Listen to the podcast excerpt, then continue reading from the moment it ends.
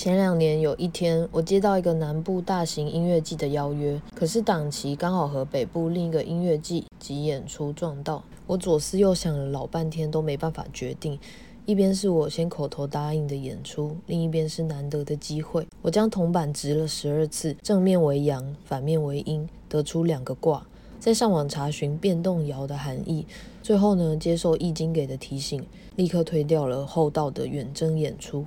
维持承诺的北部演出，后来因天后的关系取消了。不过我觉得，说不定要我节省精力才是易经的目的。跟我一样见骨未定义的朋友，可以试下这方法，或遵循能量法则自问哪个选项比较轻盈，就选那个。做起来让你感觉越轻盈的选项，越符合你的顺流。如果要立即做决定，则可以以左手、右手各代表一个答案，并在一瞬间立刻举起手，看看自己其实想选的是哪个选项。